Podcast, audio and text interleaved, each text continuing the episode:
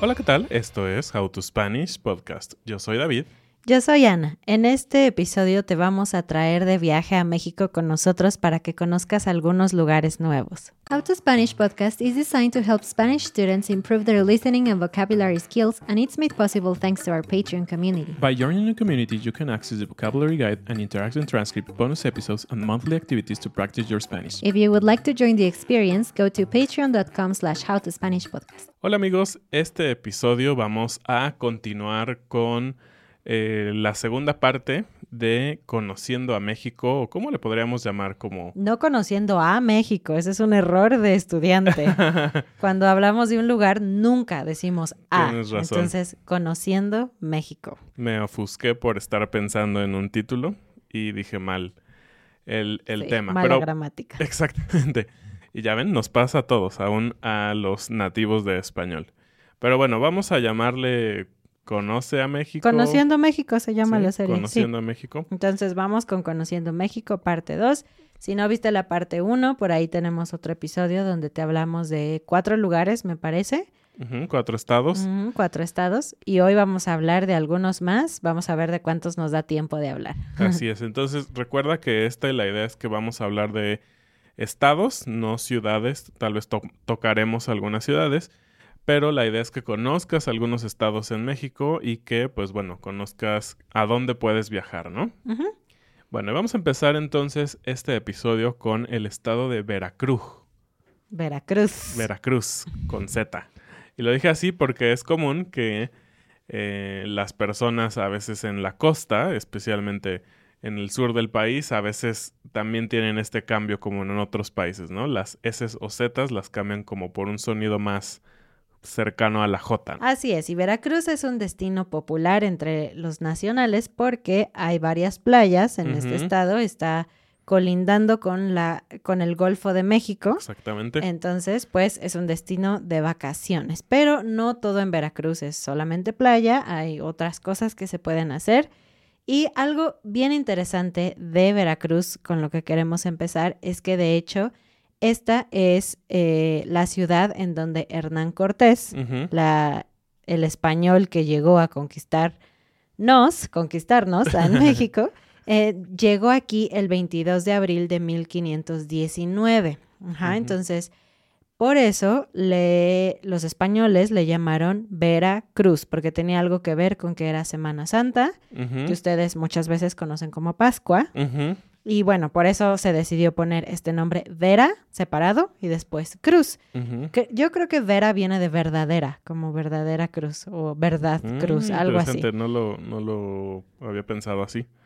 Sí, pero bueno, esta, esta ciudad es sumamente importante para la historia mexicana. Así es. Y por ciudad, Ana se está refiriendo a la ciudad de Veracruz, porque Sí. cabe aclarar que tenemos la ciudad de Veracruz y el estado de Veracruz, Sí, perdón. igualito que Querétaro, ¿no? Como dijimos en ese episodio pasado, tenemos la ciudad de Querétaro y el estado de Querétaro.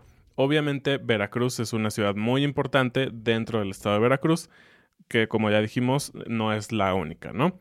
Y vámonos con la comida, porque siempre nos encanta hablar de la comida típica de cada estado. ¿Cuál es la comida o las comidas típicas que tenemos en Veracruz? Pues mucho pescado, como podrás Claro. imaginarte, es, es un estado costero. Y vamos a empezar con algo de pescado, aunque a nosotros no nos gusta. Tú eres libre de viajar y comer lo que tú quieras. Eh, ellos tienen un pescado que se llama a la veracruzana. Ujú. Esto es interesante sobre comida. Siempre que la comida se cocina de una forma específica, usamos a la Mm, y después el estado. Por ejemplo, papas a la francesa o papas a la crema, que quiere decir que el- la salsa principal es crema. Entonces, en este caso es pescado a la veracruzana. Veracruzano o veracruzana es el gentilicio de las personas que viven en. Veracruz. Y bueno, ¿qué, qué es esto? Es un guachinango o robalo horneado. Entonces se cocina en el horno y está hecho con una salsa de jitomate, cebolla, ajo, pimientos. Se sirve con arroz y con aceitunas. Entonces, creo que es una forma muy particular de, de cocinar. Creo que no, no cocinamos tanto con aceitunas en el centro del país de donde somos nosotros. Sí, es un platillo súper popular que se come en, digamos, sí, obviamente en Veracruz, pero sí se consume en otros lados y tal cual, como pescado a la veracruzana. Yo recuerdo, me ha tocado algunas veces en restaurantes que lo tienen de esta manera. Am, también algo que no mencionamos acerca del Golfo de Veracruz eh, y del Golfo en general, del Golfo de México, es que sí es un destino de playa, pero es una playa muy distinta a la que encuentras en el Pacífico y en, en la zona del Caribe de Cancún y todo esto que se conoce. Eh, es- se tiene que visitar, simplemente es diferente y la manera, inclusive del clima entre las costas, es diferente. Entonces, es una experiencia que hay que vivir. Para mi gusto, es me gusta más el Pacífico, pero sin duda es algo que hay que visitar. Sí, creo que también hay que decir que esta playa sí se pone fría en, en Sí, invierno. Eso es interesante. A diferencia de Cancún o a diferencia Del del, Pacífico. Pacífico. aquí sí hace frío en invierno, no tanto como en Chicago o algo así, Sí.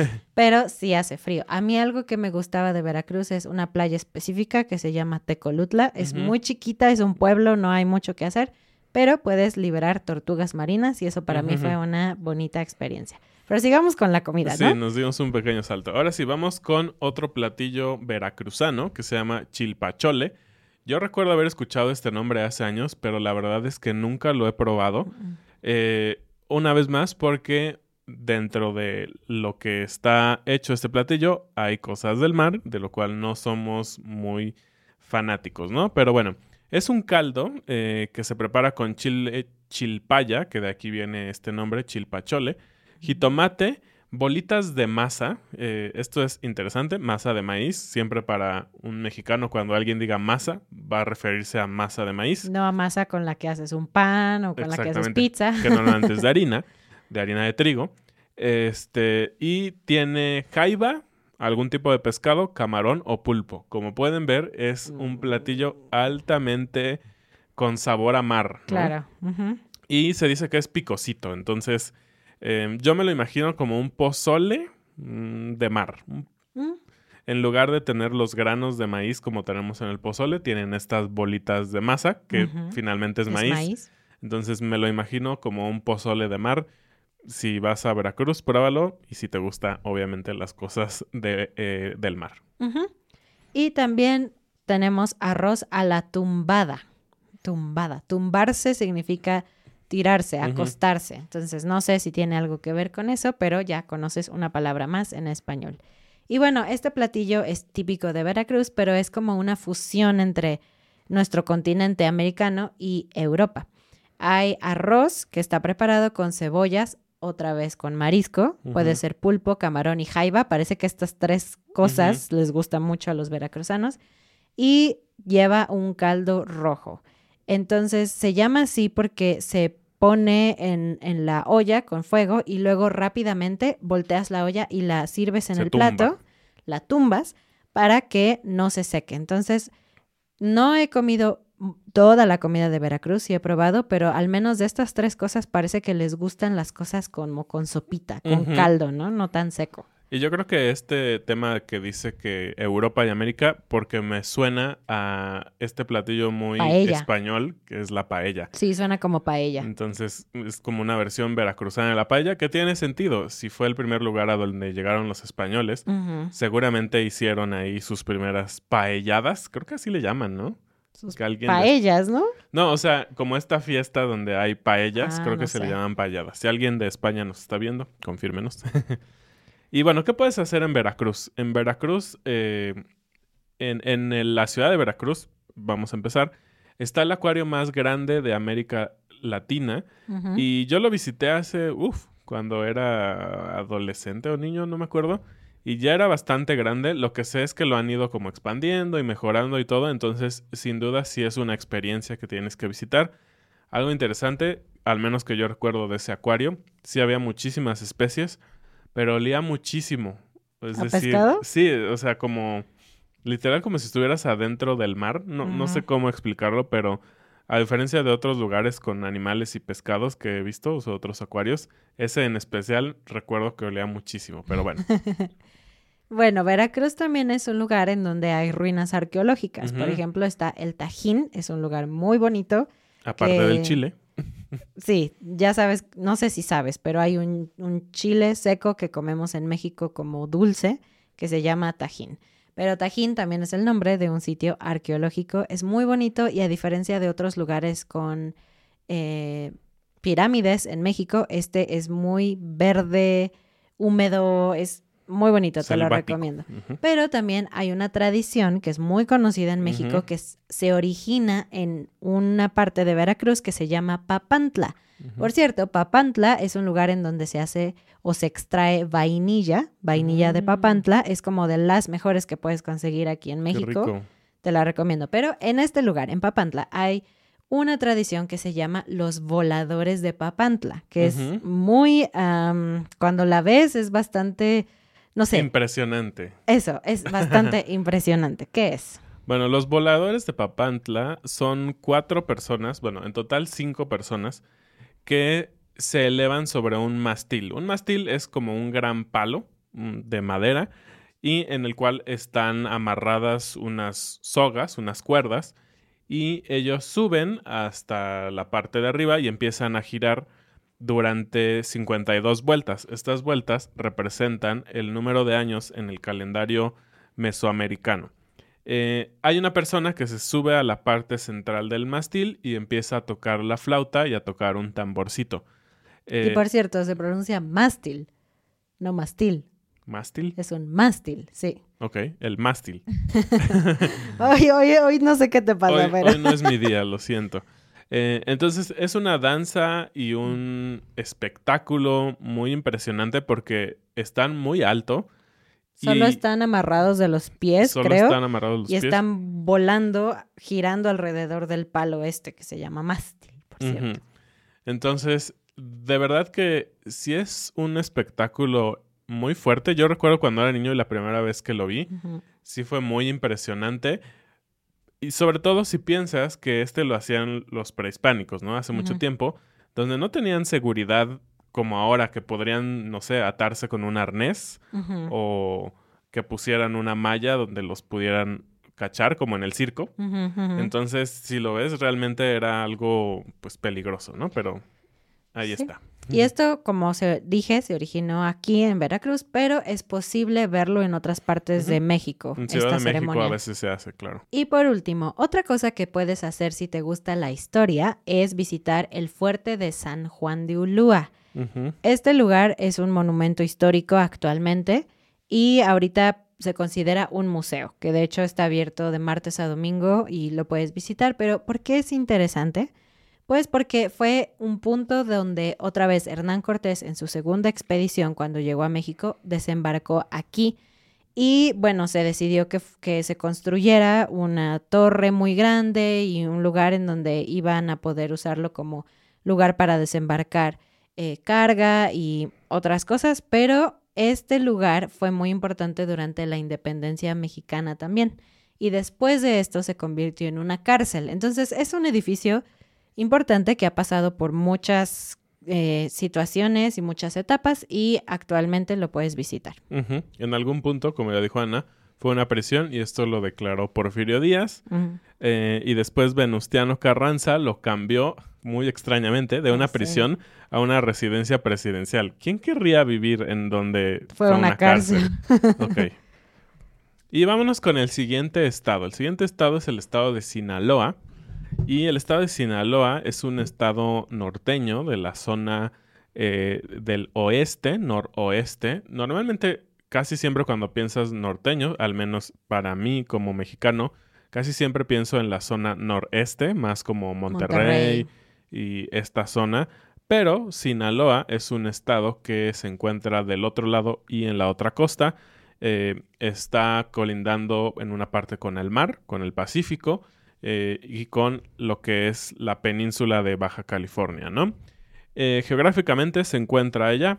Eh, algo muy interesante de Sinaloa es que es uno de los estados en donde más se producen alimentos. Y la verdad es que esto yo no lo sabía. No, no pienso en Sinaloa como un estado muy productivo. O Pero- sea, como que produce mucha, mucha manufactura o muchos Alimentos. sí. alimentos, eso. Sí, exacto. Agricultura. Exactamente. Tristemente lo conocemos por las noticias, por otros temas de los cuales no nos gusta hablar en este canal. Creo que ustedes saben a cuáles.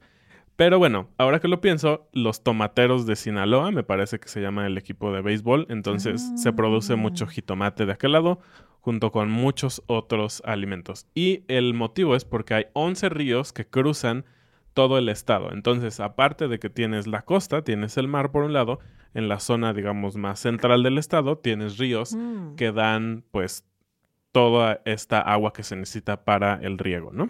Otra cosa es que en este estado se hablan más de 30 lenguas maternas. Wow. Sí, por si no sabías, en México hay muchísimos otros idiomas que no son el español, pero no son idiomas oficiales y por lo tanto, pues no te enteras mucho de esto, pero 30 lenguas diferentes en este estado. ¿Cómo cuáles? Eh, aquí está el mayo, el tepehuano, el tarahumara, el mexiquense, yo no sé cuál es el idioma mexiquense, eh, triqui, mixteco, zapoteco, náhuatl y otras que muchas veces, tristemente, ni siquiera he escuchado en mi vida. Y otra cosa genial es que en este lugar también se sigue practicando un deporte antiguo, un deporte prehispánico, que es el juego de pelota mesoamericano. Entonces, bueno, este, este juego se, se hacía entre las culturas aztecas, mayas. Se usaba una pelota muy dura de hule, me parece. De y- cuero. De cuero, ajá.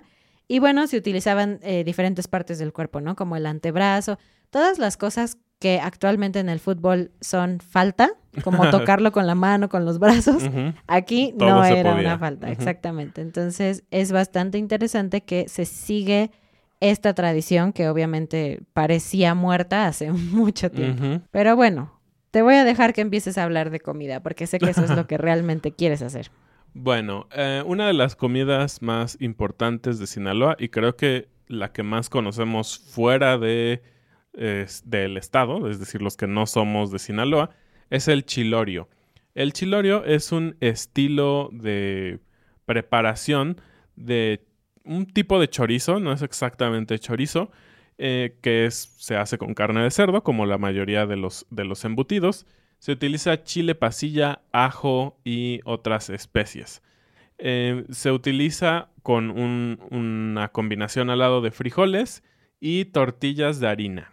Aquí es algo que sí es bastante diferente con el centro del país y que tienen en común todos los norteños, ¿no? Ya sean del este o del oeste, que las tortillas de harina de, de trigo se comen mucho más que las de maíz.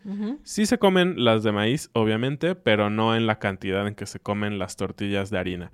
Esto le da, me parece, a los platillos un toque un poco más dulce, porque en sí la tortilla de harina de trigo es ligeramente más dulce contra la de maíz, que es un poquito más neutra. Yo sí he probado el chilorio mezclado con frijoles y es, un sabor interesante. También existe algo que se llama enchiladas del suelo. Me encanta el nombre. Suelo, piso, es otra forma de decirlo. Y bueno, esta eh, es un poco diferente a las enchiladas normales o tradicionales que conocemos en otras partes, porque acá es más común que nosotros friamos la tortilla, eh, entonces queda un poco más jugosa, digamos, porque está frita en aceite. Pero lo que ellos hacen es que primero bañan la tortilla con una salsa roja y picante, un poco espesa, y después se colocan en el asador. Ah. Recuerda que el norte usa mucho el asador para cocinar, el carbón, o puede ser a la plancha, es decir, simplemente en un sartén caliente se, se pone la tortilla ya que está mojada en esta salsa y se termina. Entonces, esto aunque parece un detalle muy, muy simple, cambia completamente el sabor, la textura de las enchiladas. Así que si estás allá, y aunque tú hayas comido muchas enchiladas antes en tu vida, te recomiendo que pruebes estas. Algo que también es tradicional allá y que la verdad es que yo ni siquiera lo he visto en algún restaurante eh, son los chiles rellenos de jaiba.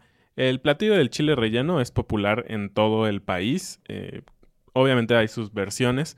Y es un chile poblano que se, se fríe o se tuesta y se abre, se le quita todo lo que viene adentro que le llamamos como las pepitas y las venas. Es bastante extraño.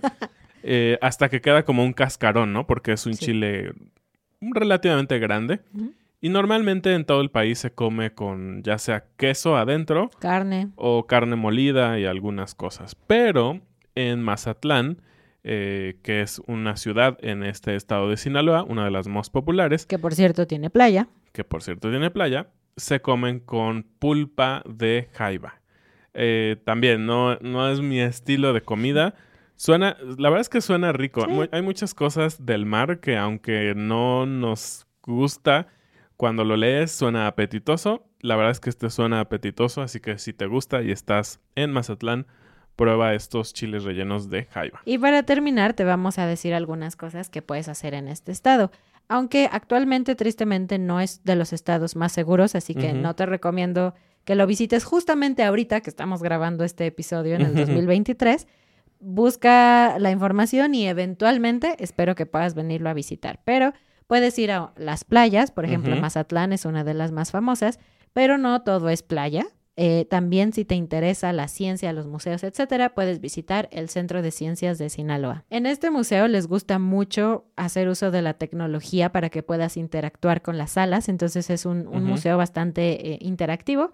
Pero bueno, puedes encontrar varias cosas interesantes. Por ejemplo, hay un meteorito que es el quinto más grande del mundo Wow. y está allí en ese eh, centro de ciencias, que para que te des una idea, este meteorito tiene el mismo tamaño que un esqueleto de una ballena. Entonces, wow, es enorme. de verdad que es bastante grande. Y por último, eh, una cosa que tienes que visitar si estás por allá, la verdad es que nosotros no hemos ido, pero suena increíble. Es un lugar que se conoce como Las Labradas y son un grupo de rocas en los cuales hay eh, figuras rupestres. Eh. Es muy chistoso, siempre este término me da un poquito de risa.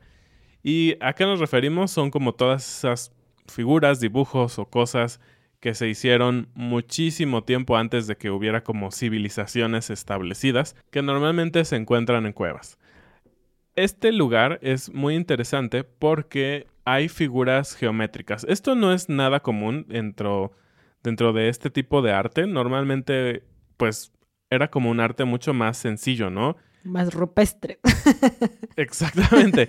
Más rupestre y a veces había como pequeños, casi casi caricaturas. No, como no de había, palitos. Sí, no, no había tanto arte o Mm. no era tan elaborado.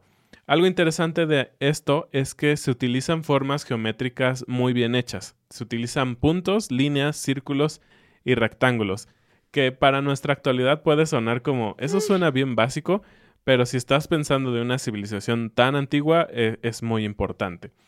Todo esto se convierte en espirales o figuras más complejas que representan cosas como solares o astronómicas y sobre todo en general de la naturaleza. Algo que lo hace muy bonito es que estas piedras se encuentran entre el, el río y el mar. Entonces las olas revientan donde están estas rocas y se vuelve un espectáculo increíble. Me puedo imaginar que en un momento no puedes ver nada y de repente si el mar se retrae puedes verlo, ¿no? Entonces debe de ser sin duda una experiencia muy padre.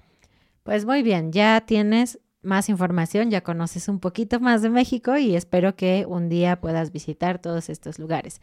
Y bueno, muchas gracias por escucharnos. Sí, muchas gracias. Recuerda que en nuestra comunidad de Patreon tienes acceso a la transcripción de este episodio y de muchos otros episodios, así como actividades donde puedes practicar tu español hablado. Muchas gracias y bienvenidos a nuestros nuevos patrones. Jamil, Justin, Max, Patrón Machina, Eric, Ted, Margo, Gabriel, Daniel, Dani, Ingrid, Alisol, Harold, Pedro, JC, Nico, Cameron, Jess, Francesca, Caleb. Nos vemos la próxima semana. Adiós. Adiós.